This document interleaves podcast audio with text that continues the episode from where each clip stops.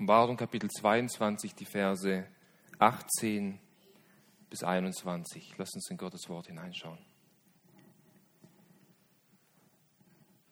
Ich bezeuge jedem, der die Worte der Weissagung dieses Buches hört. Wenn jemand zu diesen Dingen hinzufügt, so wird Gott ihm die Plagen hinzufügen, die in diesem Buch geschrieben sind. Und wenn jemand von den Worten des Buches diese Weissagung wegnimmt, so wird Gott sein Teil wegnehmen von dem Baum des Lebens und aus der heiligen Stadt, wovon in diesem Buch geschrieben ist. Der diese Dinge bezeugt, spricht, ja, ich komme bald. Amen. Komm, Herr Jesus. Die Gnade des Herrn Jesus Christus sei mit allen Heiligen. Amen. Lass uns zum Gebet aufstehen.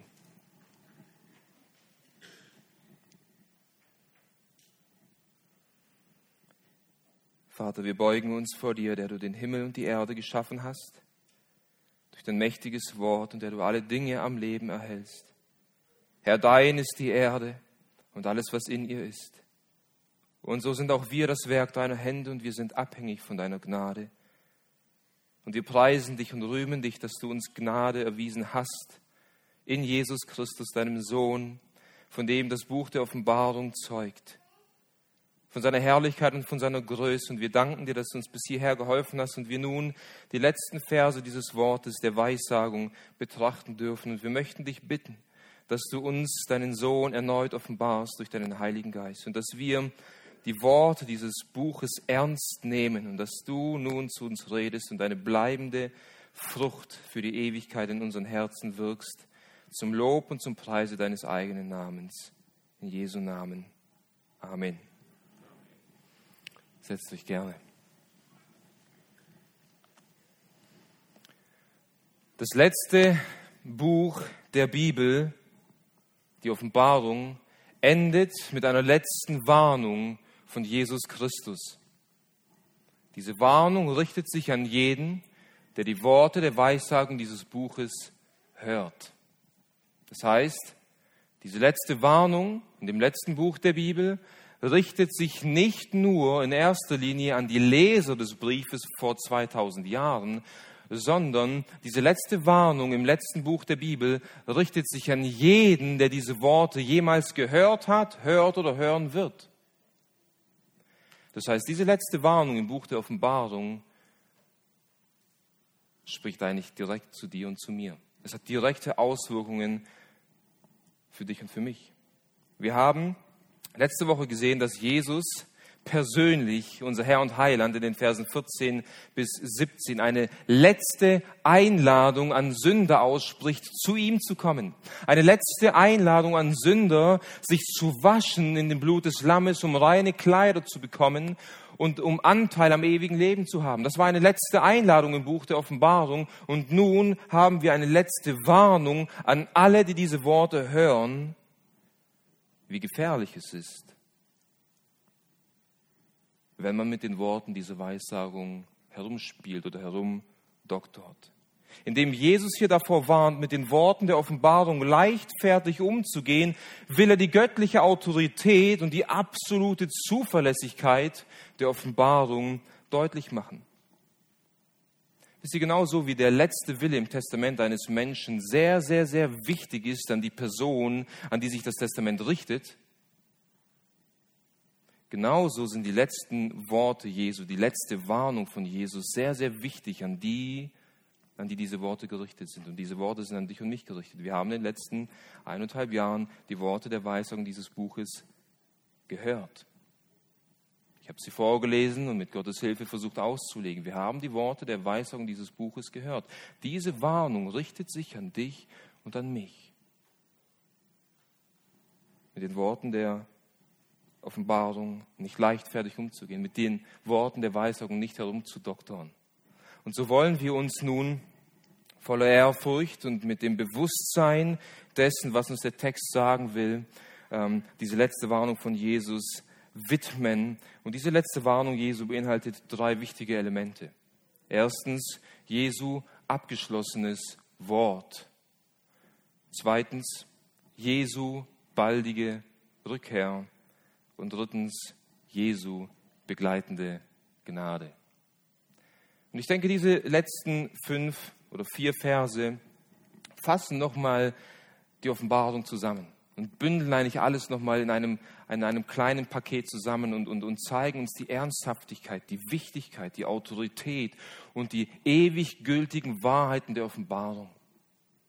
Und mögen diese letzten Worte Jesu, diese letzte Warnung in dem Buch der Offenbarung einen bleibenden Eindruck in unseren Herzen hinterlassen. Nicht nur die Offenbarung, sondern das ganze Wort Gottes ernst zu nehmen und vor allen Dingen auf die begleitende Gnade von Jesus Christus zu hoffen und uns darauf auszuruhen. So lasst uns nun zum ersten wichtigen Element der letzten Warnung Jesu kommen, Jesu abgeschlossenes Wort.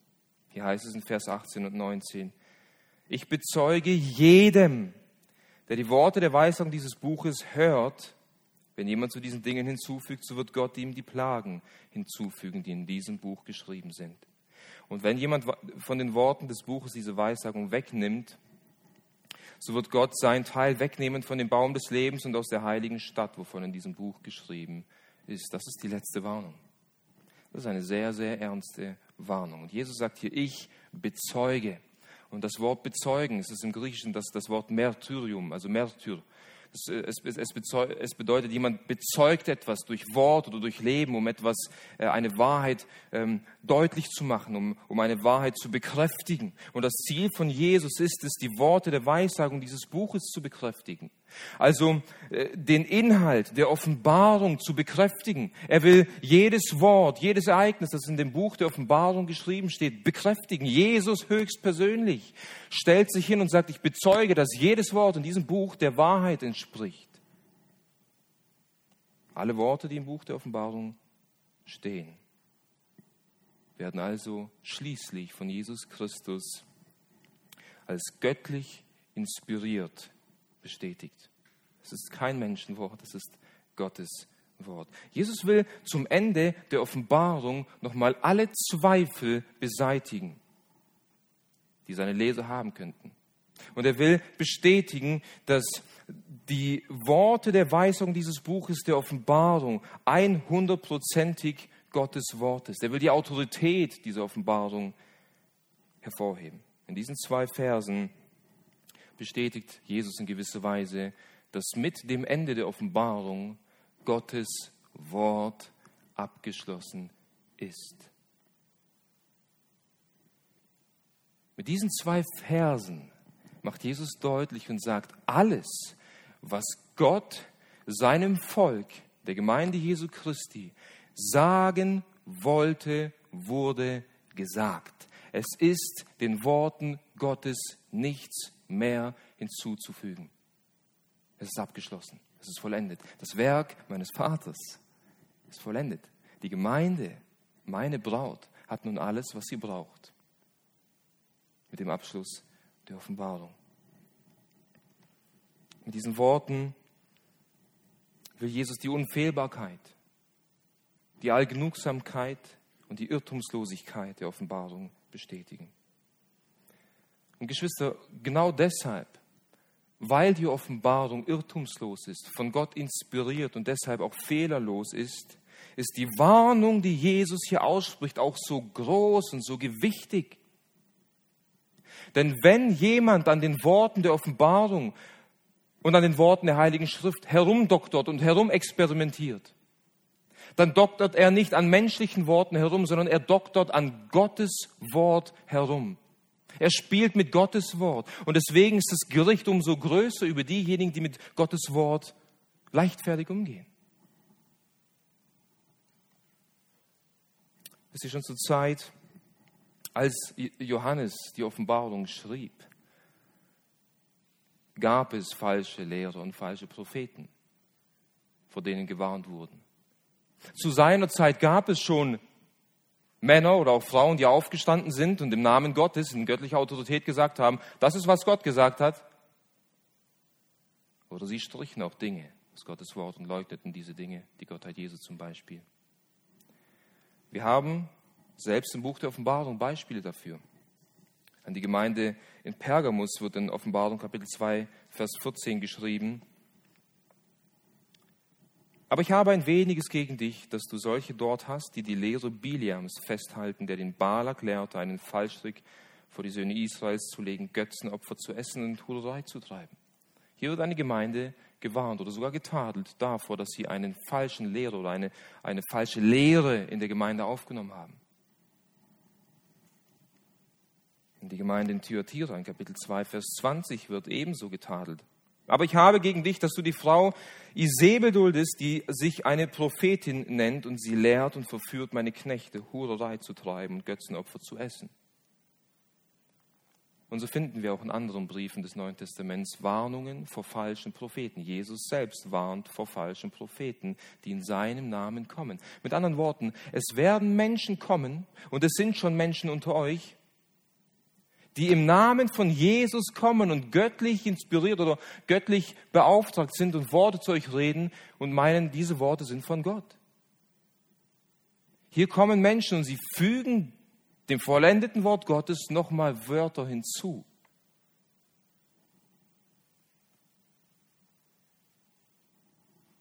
Also Christus wusste, dass es Männer und Frauen geben wird, die kommen werden und mit diesem Wort leichtfertig umgehen werden.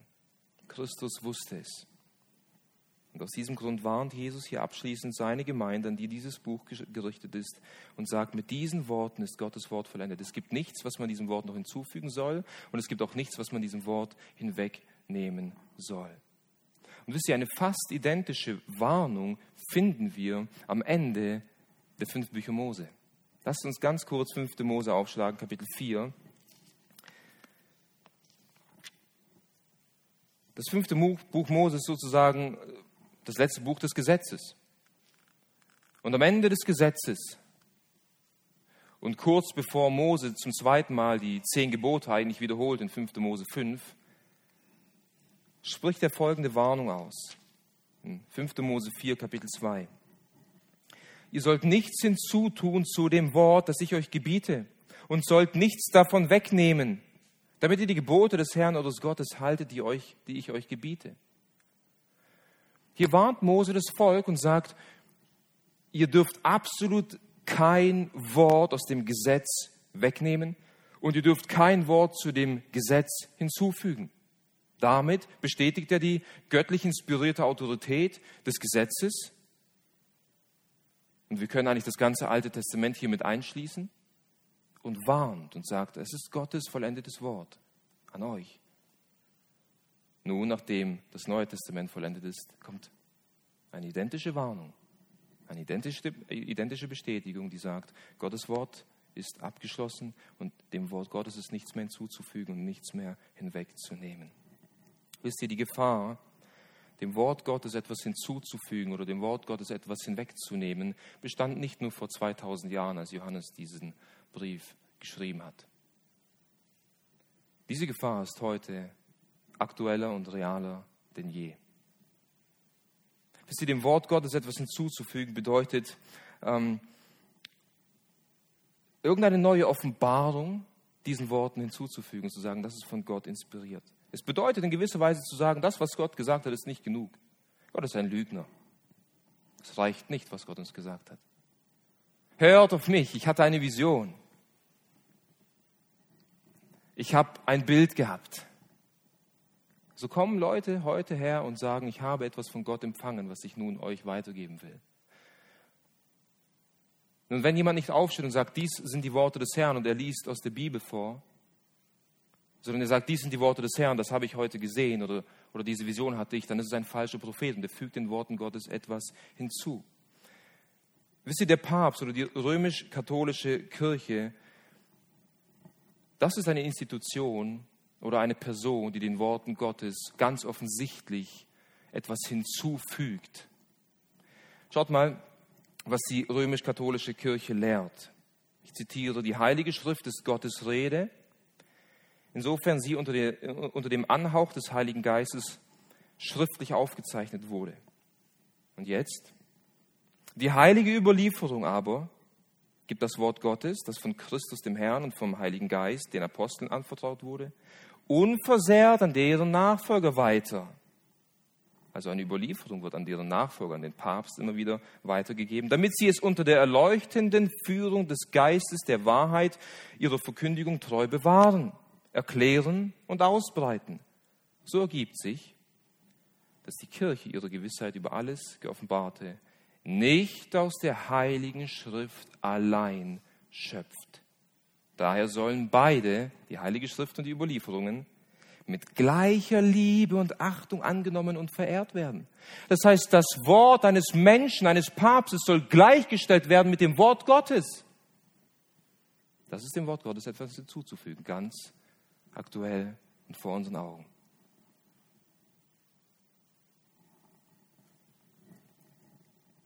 Etwas den Worten wegzunehmen bedeutet, die Wahrheit von Gott ungültig zu machen. Es bedeutet, Dinge aus Gottes Wort zu leugnen oder ja zu streichen, zu entfernen. An dieser Stelle sei die Bibelkritik erwähnt. Die Bibelkritik hat vor allem durch deutsche Theologen Anfang des 20. Jahrhunderts ihren Durchbruch gefunden und leider verseuchte die Bibelkritik von Deutschland aus ähm, große Teile der evangelikalen Kirche. Die Bibelkritik hat einen philosophischen und humanistischen und auch wissenschaftlichen Ansatz, um die Bibel auszulegen. Und weil diese liberalen Theologen Gottes Wort wissenschaftlich erklären oder auslegen wollen, leugnen sie alles, was mit Wundern in der Bibel zu tun hat und somit auch das, was unseren Glauben eigentlich das Fundament gibt, die Auferstehung von Jesus Christus. Soweit gehen die liberalen Theologen. Das heißt, sie streichen alles, sie tun alles aus Gottes Wort hinaus, was wissenschaftlich nicht erklärbar ist. Nun, dann haben wir nicht mehr viel in Gottes Wort, nicht wahr? Und Geschwister, diese liberalen Theologen sitzen in vielen evangelikalen äh, Bibelschulen und unterrichten diese bibelkritische Herangehensweise, die Bibel zu studieren und zu erforschen. Wir merken also, das, was die Warnung, die Jesus hier ausspricht, die ist aktuell. Füge nichts hinzu und tue nichts hinweg von Gottes Wort. Und hier ist in gewisser Weise ein Wortspiel in den Warnungen von Jesus enthalten. Also die erste Warnung, wenn wir etwas hinzufügen, schaut, was, was Jesus hier sagt. Wenn jemand zu diesen Dingen hinzufügt, so wird Gott ihm die Plagen hinzufügen, die in diesem Buch geschrieben sind. Also trau dich, trau dich, auch nur ein Wort aus deinem Mund als göttlich inspiriert zu betrachten und Gott wird dich strafen mit den Plagen, die in diesem Buch geschrieben sind. Das Wort Plage bedeutet eigentlich Strafe. Und die Strafen in diesem Buch sind der Feuersee. Sie sind die ewige Pein in der äußersten Finsternis. Die Plagen in diesem Buch sind das Zähneknirschen. Das erwartet diejenigen, die irgendetwas als göttlich inspiriert betrachten, das aus ihrem Munde kommt und nicht aus Gottes Wort. Gleichzeitig in Vers 19. Und wenn jemand von den Worten des Buches diese Weissagung wegnimmt, so wird Gott sein Teil wegnehmen von dem Baum des Lebens und aus der heiligen Stadt. Also wenn jemand kommt und so dreist ist, um zu behaupten, dass irgendetwas in diesem Buch nicht von Gott ist und er etwas streicht und rausnimmt, dann wird er keinen Anteil am ewigen Leben haben. Dann wird Gott ihm dieses ewige Leben, das er ergreifen könnte in Jesus Christus, wegnehmen. Es ist eine ernste Warnung, die hier ausgesprochen wird. Diese Worte, liebe Gemeinde, sollten jedem, der in irgendeiner Form das Wort Gottes weitergibt, zur Vorsicht mahnen. Diese Worte sollten jeden Prediger erzittern lassen, das Wort Gottes sorgfältig auszulegen.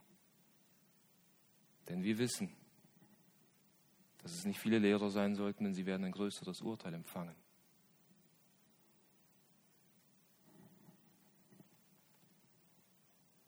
Sie sollten uns zu Vorsicht mahnen, nicht mehr zu sagen, was Gott sagt, und auch nichts zu verschweigen, was Gott gesagt hat. Das tut man auch gerne. Gottes Zorn und Gottes Gericht zu verschweigen. Nein, wir sollten alles sagen, was Gott über sich selbst offenbart hat, aber nicht mehr. Aber Geschwister, gleichzeitig, so ernst diese Warnung auch ist, die wir ernst nehmen sollten, denn jeder von uns steht in irgendeiner Form in einer Verantwortung, Gottes Wort weiterzugeben. Jeder von uns. Also sollten wir die Worte ernst nehmen, aber gleichzeitig sollten diese Worte ein großer Trost für uns sein, denn da Gottes Wort abgeschlossen ist, und ich gehe stark davon aus, dass jeder in diesem Raum daran glaubt, haben wir die Gewissheit, dass wir in diesem Wort Gottes alles haben, was wir wissen müssen, um gerettet zu werden und anschließend, um heilig zu leben. Gott hat uns alles gegeben, was wir brauchen. Das ist ein Trost für uns. Wir brauchen nicht mehr.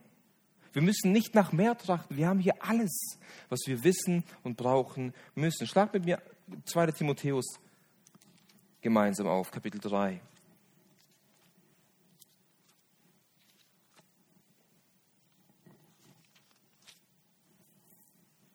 Hier spricht Paulus zu Timotheus ab Vers 15.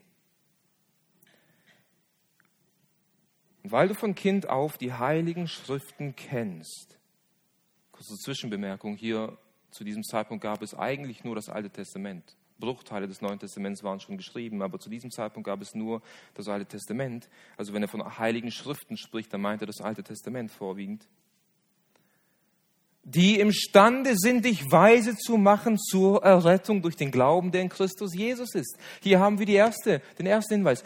Gottes Wort, und zur damaligen Zeit das Alte Testament, macht uns weise, dass wir durch das Alte Testament Christus erkennen und den, und den Heilsweg zu Gott kennen. Es macht uns weise, dass in Christus Jesus alleine Rettung ist durch den Glauben an ihn. dann Vers 16 weiter. Alle Schrift ist von Gott eingegeben und nützlich zur Lehre, zur Überführung, zur Zurechtweisung, zur Unterweisung in der Gerechtigkeit, damit der Mensch Gottes vollkommen sei, zu jedem guten Werk völlig geschickt. Also nachdem das Wort Gottes uns weise gemacht hat und uns den Glauben an Jesus Christus äh, geoffenbart hat, oh, damit wir gerettet werden, ist das Wort Gottes gleichzeitig ein Erzieher, ein Ermahner, ein Zurechtweiser, damit wir vollkommen werden, zu jedem guten Werk bereit. Wir haben in Gottes Wort, und wenn man so will, sogar im Alten Testament schon genug, um gerettet zu werden und heilig zu leben.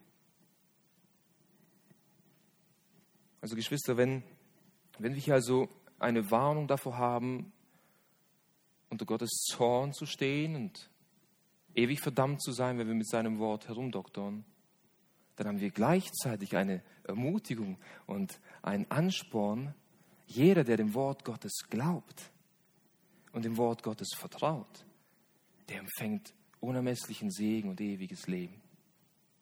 Und ich möchte uns ganz kurz die Zeit nehmen, einige Bibelstellen zu lesen, die uns diese Wahrheit deutlich machen, damit wir umso mehr ermutigt werden, Gottes Wort zu vertrauen und dieses zu lesen. Lasst uns ganz kurz äh, Psalm 1 aufschlagen. Wir werden einige Verse aus Psalm 1 lesen und dann einige aus dem Buch der Sprüche.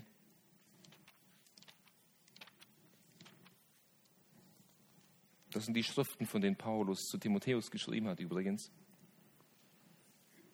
Psalm 1,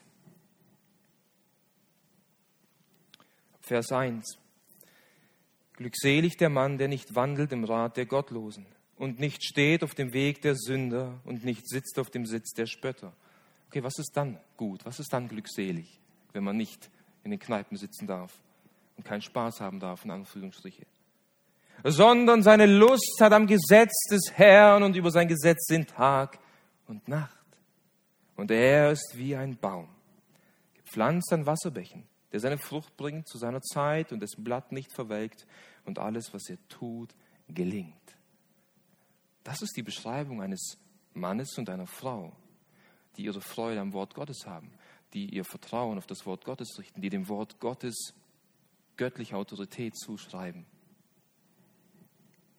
Lass uns in das Buch der Sprüche gehen, Kapitel 4.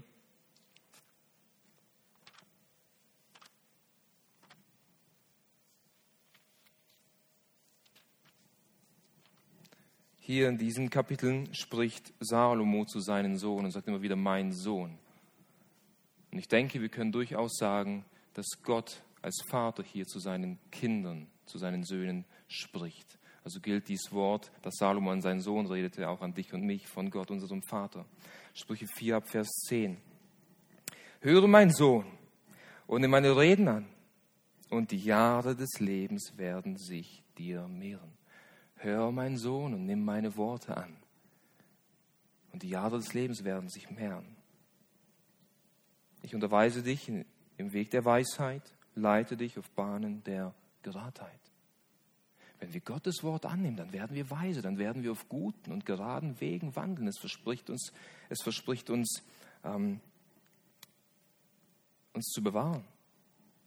Sprüche Kapitel 5 ab Vers 1. Mein Sohn, höre aufmerksam auf meine Weisheit, neige dein Ohr zu meiner Einsicht, um Besonnenheit zu bewahren und damit deine Lippen Erkenntnis hüten. Mein Sohn, Setz dich hin, schlag mein Wort auf und neige dein Ohr zu meiner Weisheit. Und du wirst besonnen, du wirst weise. Sprüche 6 ab Vers 20. Mein Sohn, bewahre das Gebot deines Vaters und verlass nicht die Belehrung deiner Mutter. Binde sie stets auf dein Herz, knüpfe sie um deinen Hals. Wenn du umhergehst, wird sie dich leiten. Wenn du dich niederlegst, wird sie über dich wachen. Und erwachst du, so wird sie mit dir reden. Gott ermutigt uns hier, sein Wort zu hören, seine Reden zu vernehmen. Wo vernehmen wir seine Reden? Wenn wir in den Wald gehen und das Zwischen der Vögel hören? Nein.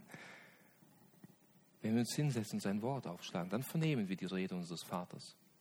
Eine letzte Stelle, Sprüche 30, Vers 5. Und hier haben wir eine ähnliche Ermahnung, wie wir sie in 5. Mose 4 und in Offenbarung 22 haben.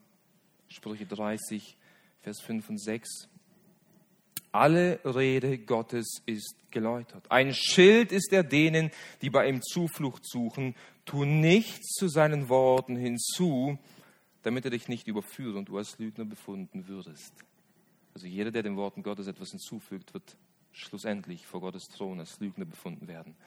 Aber Gott sagt hier, mein Wort ist geläutert. Und ich bin ein Schild all denen, die mir vertrauen, die meinem Wort vertrauen. Welchen Teil wollen wir wählen? Wollen wir so töricht sein und wirklich behaupten, wir könnten etwas dem Wort Gottes hinzufügen oder zu sagen, ah, das passt mir nicht so, gefällt mir nicht, kann ich nicht glauben, streiche ich aus dem, aus dem Wort Gottes? Oder wollen wir dieser Sohn sein, der zu den Füßen seines Vaters sitzt und die Reden seines Mundes vernimmt? Wollen wir glückselig sein und nicht bei den Spöttern sitzen, sondern unsere Lust haben am Wort des Herrn. Ja, dann werden wir Frucht bringen und dann werden wir gelingen haben. Bedeutet nicht, wir werden Geld im Überfluss haben und keine Krankheit und keine Sorgen. Nein, nein, nein. Das ist nicht, was Gottes Wort uns hier sagt. Aber es bedeutet, dass Gottes Segen mit uns ist und dass wir ewiges Leben haben, wenn wir seinem Wort vertrauen.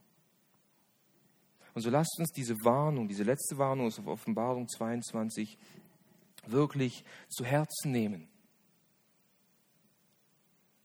Zu Herzen nehmen. Lasst uns allen Fleiß daran setzen, das Wort Gottes wirklich zu ehren, es hoch zu schätzen. Wir sollten als Kinder Gottes, die wir dieses Privileg haben, die Bibel zu lesen zu können, nicht verfolgt zu werden, täglich mit Freude sein Wort lesen, täglich die Reden unseres Vaters zu vernehmen, damit wir besonnen werden. Ich brauche jeden Tag Weisheit. Oh, ich versage jeden Tag in allen Dingen. In der Art und Weise, wie ich meine Frau lieben soll, in der Art und Weise, wie ich meine Kinder erziehen soll, in der Art und Weise, wie ich meine Gemeinde vorstehen soll, ich meinem Arbeitgeber entgegengehen soll. Ich versage überall. Ich brauche Weisheit. Und diese Weisheit bekomme ich nicht von einem Buch mit zehn Ratschlägen für mein bestes Leben jetzt, sondern diese Weisheit bekomme ich einzig und allein aus dem, aus dem Munde meines Vaters. Und deswegen setze ich mich hin und warte begierig auf die Reden meines Vaters. Lasst uns uns davor hüten, auch nur in irgendeiner Form an dem Wort Gottes zu zweifeln und schon in unserem Herzen irgendetwas wegzustreichen. Oh, lasst uns uns davor hüten. sondern lasst uns dem Wort Gottes völlig vertrauen, genau so wie es uns Gott offenbart hat, in den 66 Büchern, die wir in den Händen halten. Das ist also die erste Warnung, mit der Jesus das letzte Buch abschließt. Und in dieser letzten Warnung Jesu ist ein weiteres Element enthalten, das wichtig für uns ist. Das zweite Element, Jesu baldige Rückkehr, Vers 20. Der diese Dinge bezeugt, spricht, ja, ich komme bald. Amen. Komm, Herr Jesus. Es ist nun das dritte Mal, dass Jesus in den abschließenden Versen der Offenbarung seine baldige Rückkehr ankündigt. Zunächst haben wir in Offenbarung Kapitel 22, Vers 7 die erste Ankündigung, wo es heißt, und siehe, ich komme bald. Dann haben wir in Offenbarung Kapitel 22, Vers 12 die zweite Ankündigung, siehe, ich komme bald. Dann haben wir schließlich in Offenbarung 22, Vers 20 die dritte und letzte Ankündigung, der diese Dinge bezeugt, spricht, ja, ich komme bald. Dreimal. Und wenn etwas dreimal gesagt oder bezeugt wird, dann soll dadurch die Zuverlässigkeit einer Sache bestätigt werden, nicht wahr? Durch die Aussage von zwei oder drei Zeugen soll eine Sache bestätigt werden. Jesus bestätigt und bezeugt dreimal, ich komme bald. Nun, wir haben ich meine, es war vor drei Wochen diesen Abschnitt etwas näher betrachtet, wo es um Jesu baldige Rückkehr geht. Und wir haben uns intensiv damit beschäftigt, wie wir als Gemeinde auf die baldige Rückkehr von Jesus Christus reagieren sollen. Wir wollen heute nicht mehr auf, dieses, auf diesen Teil der Rückkehr von Jesus Christus eingehen, sondern ich möchte den Fokus auf etwas anderes lesen, auf, auf etwas anderes legen. Jesus bezeugt hier und sagt, ich komme bald. Das sind seine Worte. Und unmittelbar, nachdem Jesus zum dritten Mal seine Wiederkunft angekündigt hat, scheint es mir so, als würde Johannes ihn unterbrechen und sagen, Amen, komme bald, Herr Jesus. Es ist, als würde Johannes es kaum erwarten können und er hört es zum dritten Mal, ich komme bald und Johannes sagt, ja, komm, Herr Jesus, am besten jetzt schon. Es ist eine sehnsuchtsvolle Erwartung von Johannes, der es kaum erwarten kann, der jetzt die ganze Vision der Offenbarung bekommen hat und er merkt, wir kommen zum Ende der Offenbarung und Jesus sagt zum dritten Mal, ich komme bald und Johannes sagt, ja, Amen, ich bestätige es, komme Herr Jesus.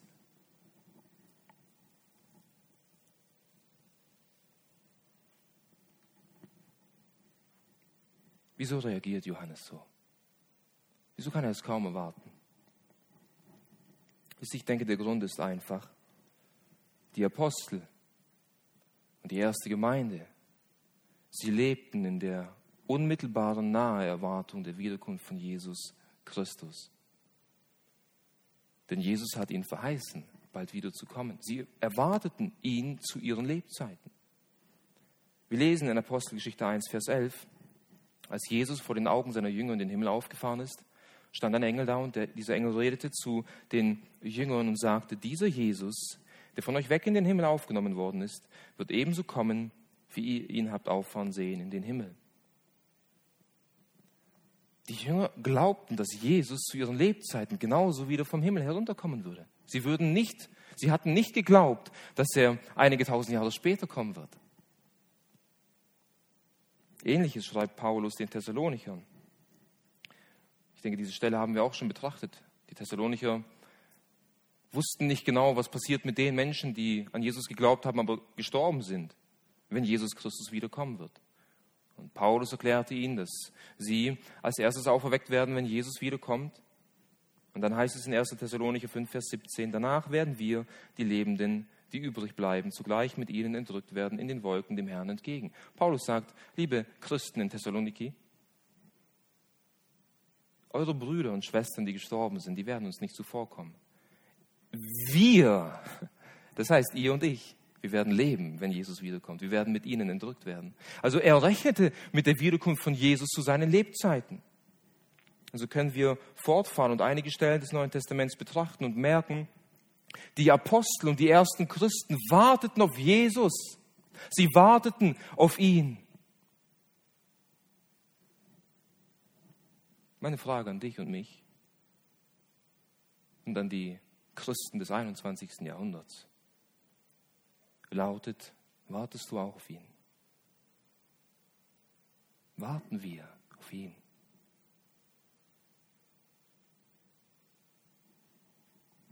Ist ja auch wenn es schon 2000 Jahre zurückliegt und die Christen seit 2000 Jahren in gewisser Weise auf Jesus warten, ist seine Ankunft nahe, ja sogar noch näher als vor 2000 Jahren. Und die Offenbarung von Jesus Christus, das letzte Buch, ist eigentlich ein Weckruf an die Gemeinde Jesu, sich auf die Wiederkunft von Jesus vorzubereiten. Es ist ein Weckruf an uns. Als Christen sollten wir ihn heute noch dringlicher erwarten als die Apostel von vor 2000 Jahren. Wie sieht es bei uns aus? Es ist eine ernste Frage. Ist die Wiederkunft von Jesus lediglich ein christliches Dogma, eine christliche Lehre, die wir halt auch glauben, so wie andere lehren? Aber sie hat doch nichts weiter mit deinem Leben zu tun. Es ist gut und es ist schön, das ist eine Hoffnung, die wir haben, aber mehr nicht. Oder ist die Wiederkunft Jesu ein reales Ereignis in deinem Leben, auf das du wartest? Ernstlich. Ernstlich. Es ist eine feste Zuversicht, es ist ein fester Glaube, den du hast. Wisst ihr, Paulus ist für mich hier ein Vorbild. Zu seinen Lebzeiten wurde er fast zerrissen und er klagte es den Philippern und sagte, Geschwister, Christus ist mein Leben. Er ist alles. Alles, was ich habe, ist er. Und deswegen ist Sterben mein Gewinn. Und wisst ihr, ich weiß nicht, was ich erwählen soll. Ich weiß, es ist besser, im Fleisch zu bleiben, dann ist es euch dienlicher. Aber mich verlangt danach abzuscheiden. Nicht um in den Straßen voller Gold zu laufen. Mich verlangt danach abzuscheiden, um bei ihm zu sein. Oh, ich warte nicht auf mein Haus mit Gold. Und ich warte auch nicht darauf, in erster Linie durch die Tore der Perlen zu laufen. Ich verlange danach, bei ihm zu sein. Und je mehr wir ihn verlangen, je mehr wir ihn lieben, umso mehr werden wir ihn erwarten. Jeder von uns kennt dieses Gefühl, auf einen geliebten Menschen zu warten. Wenn du einen Menschen wirklich liebst und du diese Person schon lange nicht mehr gesehen hast, dann verlangt dich danach, ihn oder sie zu sehen. Und du richtest dich auf die Wiederkunft von dieser Person aus. Und somit ist es in meinen Augen eine entscheidende Frage dass die Erwartung der Wiederkunft Jesu eng mit der Liebe zu Jesus verbunden ist.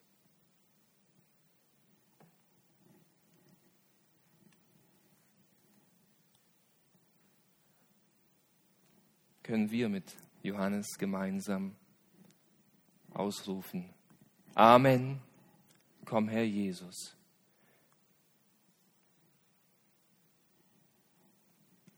Nicht um endlich erlöst zu sein von dem Leib des Todes. Auch das ist eine berechtigte Sehnsucht, die wir haben dürfen.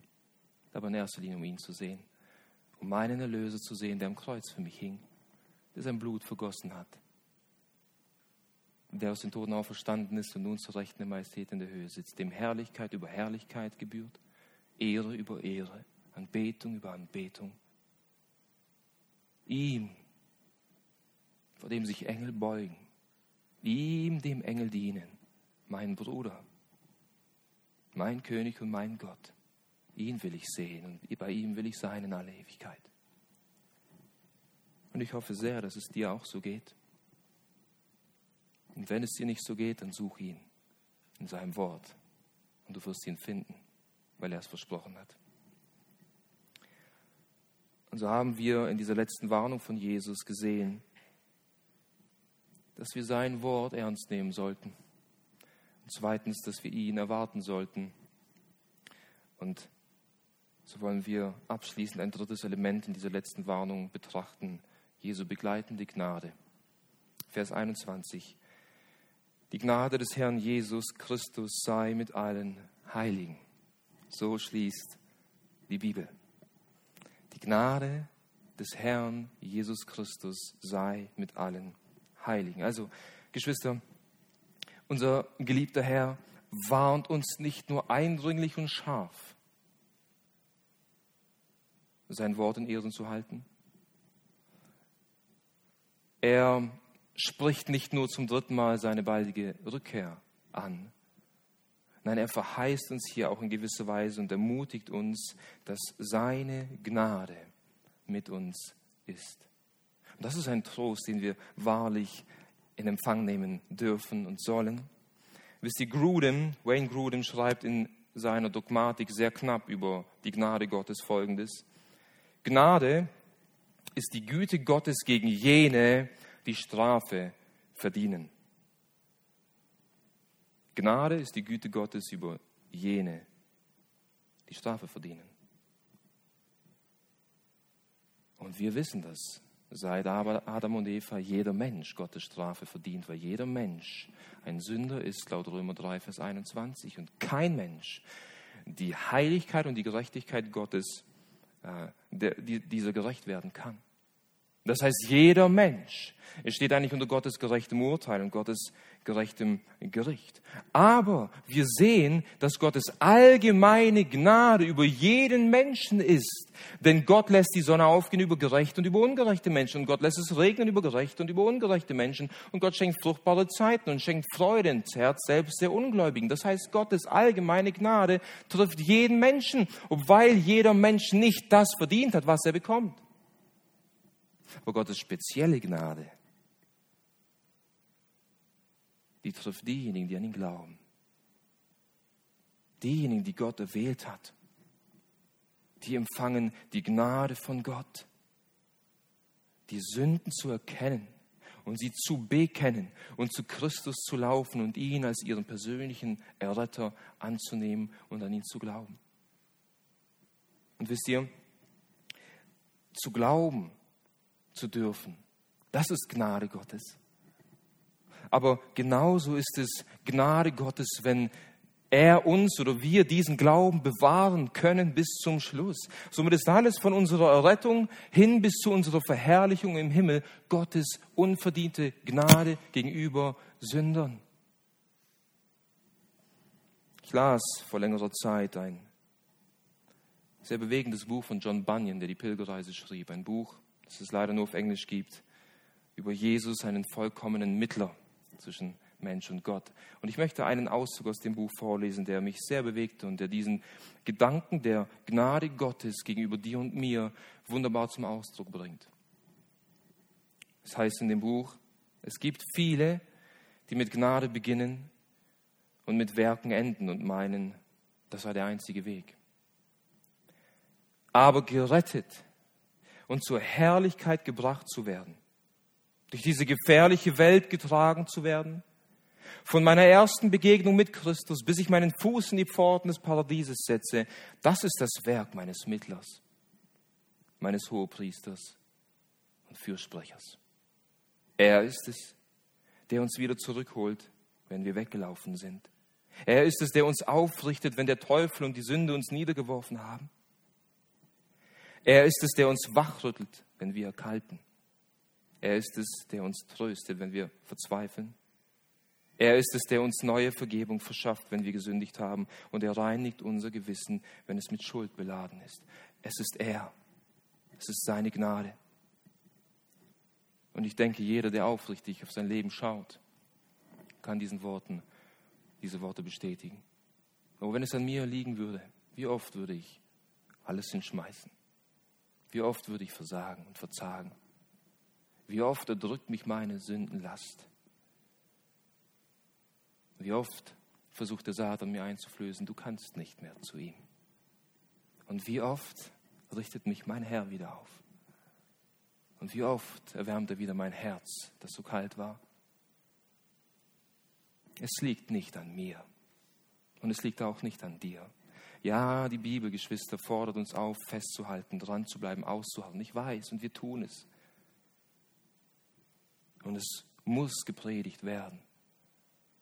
Aber schließlich ist es seine Gnade. Und wenn ich vor ihm stehen werde und wenn du vor ihm stehen wirst, dann werden wir die Krone des Lebens und die Krone der Gerechtigkeit vor seinen Füßen niederwerfen, denn es war er, der uns getragen hat. Und mit diesen Worten tröstet Johannes oder Jesus seine Gemeinde. Wir wollen noch daran denken, wieso diese Worte so gewichtig sind. Johannes, an wen schreibt Johannes diese Offenbarung? An wen richtet Jesus Christus durch Johannes diese Worte? Es wird in Offenbarung 1 gesagt. In Offenbarung 1, Vers 4. Johannes den sieben Versammlungen, die in Asien sind, Gnade euch und Friede von dem Herrn, der da ist und der da war und der da kommt. Und die sieben Versammlungen. Und wir sind durch jede einzelne Gemeinde gegangen. Und was haben wir gesehen in jeder einzelnen Gemeinde, ins Gut wie jeder Gemeinde? In gewisser Weise irgendein Tadel, in gewisser Weise irgendwelche Bedrängnisse, Verfolgung, Leid, Tod, nicht wahr? Das zeichnete die erste Gemeinde aus. Nun, was lesen wir in der Offenbarung? Liebe Gemeinde, macht euch keine Sorgen, es wird alles besser. Die Verfolgung wird aufhören, die Irrlehrer werden aufhören. Naja, ich habe was anderes gelesen. Liebe Gemeinde, es wird nur noch schlimmer. Und zum Schluss der Offenbarung sagt er, meine Gnade wird euch begleiten. Und wisst ihr, egal in welcher Situation wir als Gemeinde uns im Heilsplan Gottes und im Zeitalter Gottes befinden, egal in welchem, in welchem Umstand du dich befindest, diese Worte sind gültig. Die Gnade des Herrn Jesus sei mit euch, mit allen Heiligen. Mit anderen Worten spricht Gott seiner Gemeinde hier zu und sagt, meine Gnade hat euch errettet. Meine Gnade war es, die euch gewaschen hat. Meine Gnade war es, die euch bewahrt. Meine Gnade ist es, die euch trägt. Und seid gewiss und seid zuversichtlich, auch wenn die Zeiten schwerer werden, meine Gnade ist immer noch bei euch. Ich werde euch nicht versäumen und euch nicht verlassen. Mein Stecken und mein Stab werden euch trösten und ich werde euch weiterhin zu grünen Auen führen und zu frischen Wassern. Ich bin bei euch alle Tage bis zur Vollendung des Zeitalters. Das ist abschließend die Verheißung und Zusage unseres Herrn. Und wem sollten wir mehr vertrauen als ihm, wenn er das zum Schluss der Offenbarung zu uns sagt in gewisser Weise. Also vertraue der Gnade, vertraue ihr dass sie dich durchträgt in schwierigen Zeiten, dass sie dir vergibt, dass sie dich tröstet und aufrichtet und dir zum Dienst für Gott verhilft. Und so schließt unser Herr Jesus Gottes Wort. Und ich hoffe sehr, das war mein Gebet von Anfang an, dass die letzten 15 oder 16 Monate, ich weiß es nicht, dazu beitragen durften, dass wir das Buch der Offenbarung aus einem neuen Licht sehen durften.